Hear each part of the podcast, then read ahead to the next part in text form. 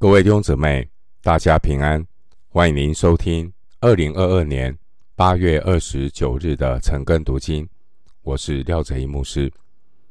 今天经文查考的内容是《创世纪》十六章一到十六节。《创世纪》十六章一到十六节内容是以实玛利的诞生。首先，我们来看十六章。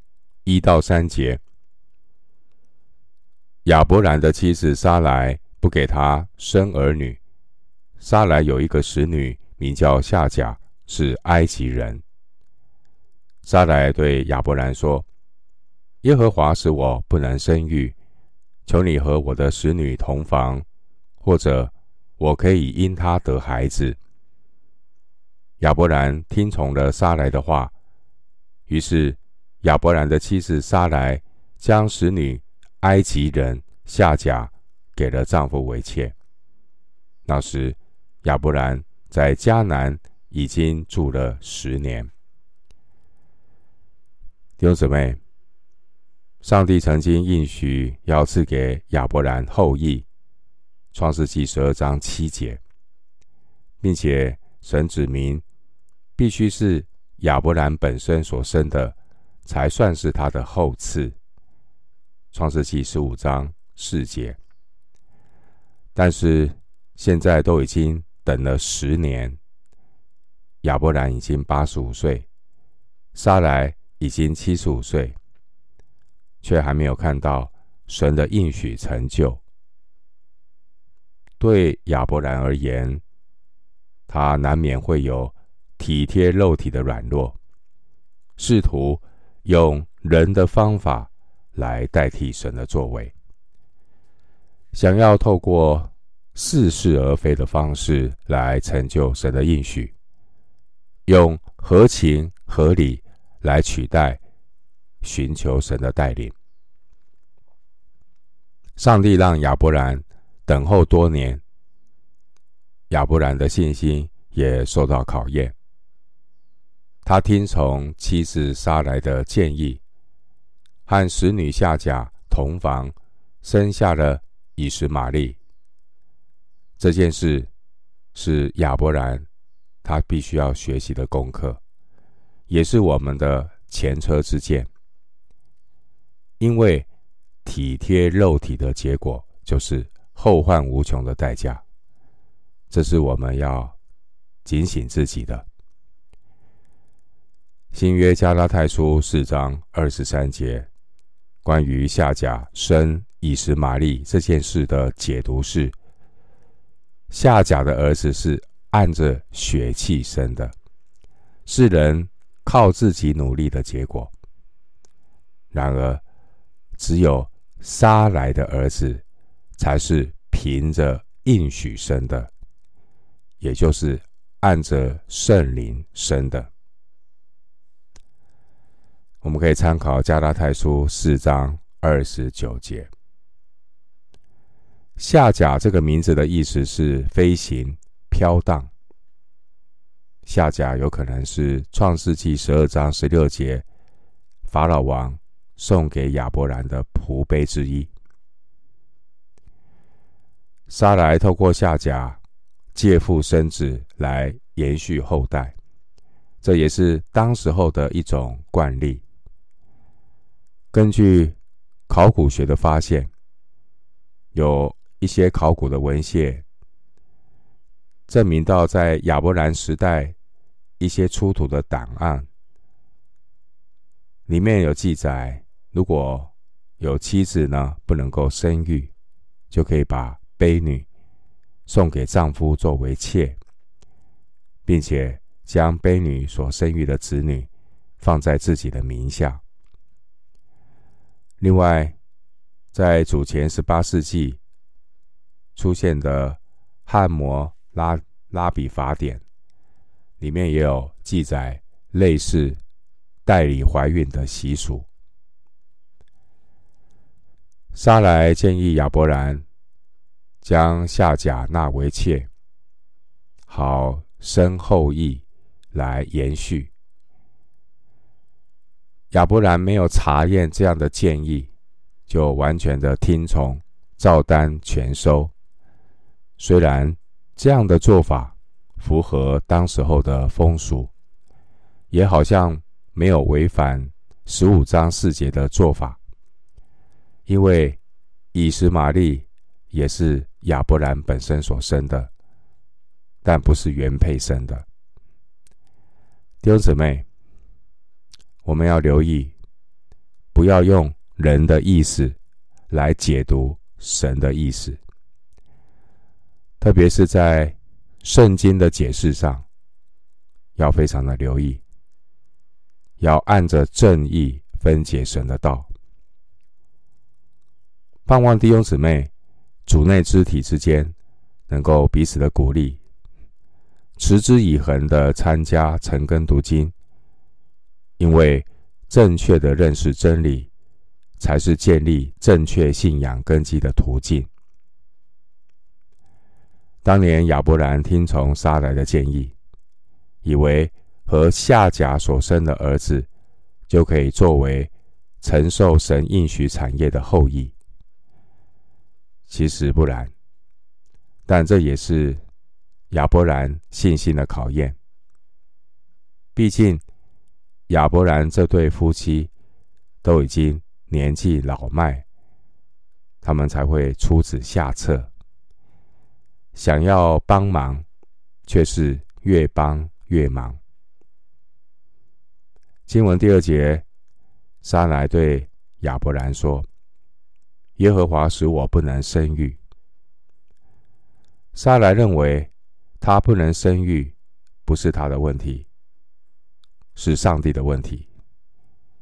因为在主客观环境上，似乎没有任何的动静，莎莱也没有看见任何自己能够怀孕的证据。莎莱所说的话，有一点在怪罪上帝，把这件事的责任呢，就推给了上帝。经文第二节说：“我的使女。”沙莱并没有提及这个使女的名字，沙莱直接说：“我的使女。”在当时候呢，奴隶是没有人权的。但我们对照创世纪十六章八节，上帝呢，却呼唤了夏甲的名字。神尊重夏甲是一个人，而不只是一个工具。回到经文，《创世纪》十六章四到六节，亚伯兰与夏甲同房，夏甲就怀了孕。他见自己有孕，就小看他的祖母。撒莱对亚伯兰说：“我因你受屈，我将我的使女放在你怀中。”他见自己有了孕，就小看我。愿耶和华在你我中间判断。亚伯兰对撒莱说：“使女在你手下，你可以随意待她。”撒莱苦待他，他就从撒莱面前逃走了。四到六节这段经文，我们看到，在夏甲怀孕之后，夏甲。小看沙莱，亚伯兰允许沙莱可以随意对待夏甲，导致夏甲逃离亚伯兰。经文第四节说：“小看他的祖母”，说明沙莱的尊严被这个埃及的使女践踏。然而，这也是神对沙莱的管教，借着夏甲。来对付杀来的肉体。第四节属灵的提醒是：我们的肉体不但不能够为神做工，体贴肉体反而会带来更多的愁烦。新约加拉太书六章八节提醒我们：顺着情欲撒种的，必从情欲受败坏。经文第五节。我们看到撒来他说话的意思，他的意思是是你这个亚伯兰呢，纵容下甲，不给他约束，所以他才敢如此对待我。弟兄姐妹，罪人都有一种惯性的思维，就是自己做错了事，却喜欢归咎给别人。另一方面，自义的人很容易利用神来给自己称义，因为自义的人，他们只看到别人的过错，却看不见自己的过错，并且罪人的惯性行为是做事都靠自己，忽略要先求问神。寻求神的带领，往往在事后发生的问题，就开始怨天尤人，推卸责任。经文第六节，我们看到夏甲怀了孕之后就拿翘了，小看他的祖母。沙莱受不了，就向亚伯兰告状。亚伯兰听了沙莱的告状。告诉沙莱，你可以任意的对待夏甲。因此，撒莱就严厉的管辖夏甲，以至于夏甲忍受不了而逃跑了。弟兄姊妹，我们从亚伯兰、撒莱、夏甲的三角关系中，让我们看到人性的软弱。使女夏甲小看祖母，这是一种虚荣心。啊，怀了孕就拿翘了，就有恃无恐。你看我怀孕了，那认为呢？我现在怀的孕呢，是将来亚伯兰的后代，你不能够动我，开始拿翘。撒莱呢？撒莱就开始抱怨。认为自己受到委屈，被这个使女欺负，其实啊是出于他的嫉妒心。而这位亚伯兰呢，他呢不知可否的去袒护撒莱，这也是一种不负责任，而最后的结果就是家庭的悲剧。回到经文，创世记十六章七到十五节。耶和华的使者在旷野苏尔路上的水泉旁遇见他，对他说：“撒莱的使女夏甲，你从哪里来？要往哪里去？”夏甲说：“我从我的祖母撒莱面前逃出来。”耶和华的使者对他说：“你回到你祖母那里，伏在她手下。”又说：“我必使你的后裔极其繁多。”甚至不可胜数，并说：“你如今怀孕，要生一个儿子，可以给他起名叫以实玛利，因为耶和华听见了你的苦情。他为人必像野驴，他的手要攻打人，人的手也要攻打他，他必住在。”众弟兄的东边，夏甲就称那对他说话的耶和华为看顾人的神，因而说，在这里我也看见那看顾我的吗？所以这井名叫皮尔拉海莱。这井正在加迪斯和巴列中间。后来夏甲给亚伯兰生了一个儿子。亚伯兰给他起名叫以实玛利。夏甲从沙莱身边逃走之后，夏甲在苏尔旷野往埃及的路上遇见了主的使者。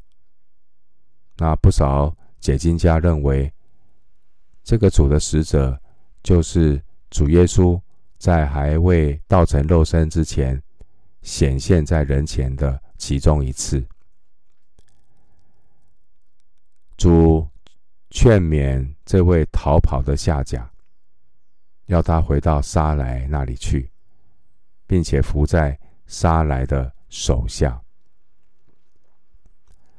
上帝也应许夏甲的儿子未来会成为一个大国的始祖，而这个应许后来就在阿拉伯中间应验了。请我们留意第九节，耶和华的使者强调的两个动词，一个是回到，回去那个回，回到；一个是顺服的服，回到和服。那你看一下第九节，耶和华的使者对他说：“你回到你祖母那里，伏在他的手下。”啊，你看，注意这两个动词。啊，凡是。被神修剪、管教过的人啊，这两个词很重要。回到跟服，一个因为神的管教而醒过来的人，就会有这两个动词：回到跟服。没有的话，如果还没有学会功课，被管教执迷不悟，是不会有这两个动词出现的。哈，所以上帝的使者提醒要回到跟什么服。这两个词是一个人生命改变的转捩点。上帝的使者要下甲伏在撒来的手下，在属灵的解读上，就好像律法要伏在恩典之下，伏在恩典之下的律法就成了基督的律法。加拉太书六章二节，因为呢，主耶稣来不是要废掉律法，乃是要成全。马太福音五章十七到十八节，因此信徒在基督面前正在律法之下。哥林多前书九章二十一节，由此可见，基督的律法现今在圣徒的心里面做主掌权。另一方面，学习服顺服啊，人呢，谁也不服。人喜欢自己做主，不喜欢被约束。但是呢，要记得，上帝让我们学习在一个权力的结构体制下来学习顺服上帝。因为圣经的记载是说，在上有权柄的人呢，我们都要服从他，因为没有权柄不是出于神的。罗马书十三章一节。那一般人呢？一般信徒啊，那个有个错误的迷失，我顺服神就好，我不用顺服人，这是一个错误的迷失。上帝透过啊，他所设立的这个权柄，来教导我们顺服神的功课。如果你不能够爱看得见的人，你怎么样说你爱看不见的人神呢？如果您不能够顺服看得见神所设立的权柄，你说你顺服神，其实是自己说的，而根本不是那么一回事啊。经文十三节，夏甲说：“在这里我也看见那看顾我的吗？”夏甲很诧异，哎，我如果看见了神，还能够活命吗？啊，在旧约的观念里面，哈。见光死啊，人是不能够看见神的，看见神是活不了命。所以夏甲很诧异，看见了神还能够活吗？因此呢，经文十四节呢，夏甲就马把那口井命名叫做皮尔拉海莱，意思是什么？那活着看顾我的神的井。夏甲为那口井取名的这件事，告诉我们。神呢，是一直眷顾查看的神，神是永活的神。当我们落在困境当中的时候，要记得神的眼目看顾我们，无论我们出身是如何的低微，处境是如何的艰困。啊，三神是看顾卑微的人，也听他们的呼求祷告。经文十五节，亚伯兰。他照着创世纪十六章十一节上帝给夏甲的指示，就给这生出来的儿子起名叫以实玛利。以实玛利表明呢，他在经历神的过程当中，他已经认识到神是一位顾念人苦情的神。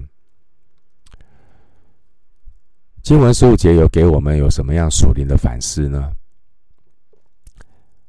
亚伯兰的问题呢，不在于生不生儿子，亚伯兰真正的问题是透过谁来生儿子。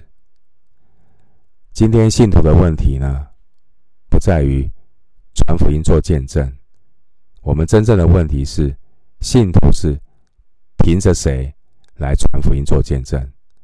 是凭着自己呢，还是依靠圣灵来传福音做见证？这是关键问题。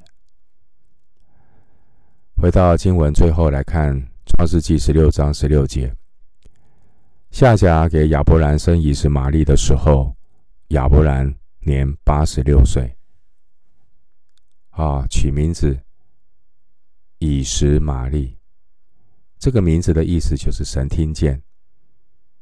的确，哈，神听见了夏甲的苦情。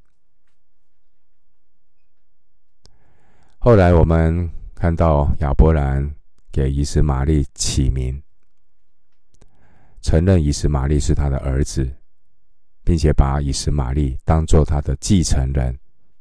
创世纪十七章十八节，经文十六节，他说亚伯兰八十六岁，距离亚伯兰一百岁还有十四年，所以呢。八十六岁的亚伯兰还有信心的功课要学。新约加拉太书六章七节说：“人种的是什么，收的也是什么。从肉身生的，就是肉身。所以呢，以实玛利后来给亚伯兰带来的是忧愁，是拆毁。”创世记二十一章十一节，以实玛利的后裔了。在后来历史的发展里，给以色列人带来许多的难处。参考诗篇八十三篇五到六节。弟兄姊妹，属神的儿女如果忽略寻求神，只依靠自己的聪明，想要帮上帝的忙，结果都是越帮越忙。而上帝也透过这个。过程让人看到自己的失算、自己的失败，来教导我们信心、依靠神的功课。最后，我们以箴言三章五到六节作为我们今天的小结。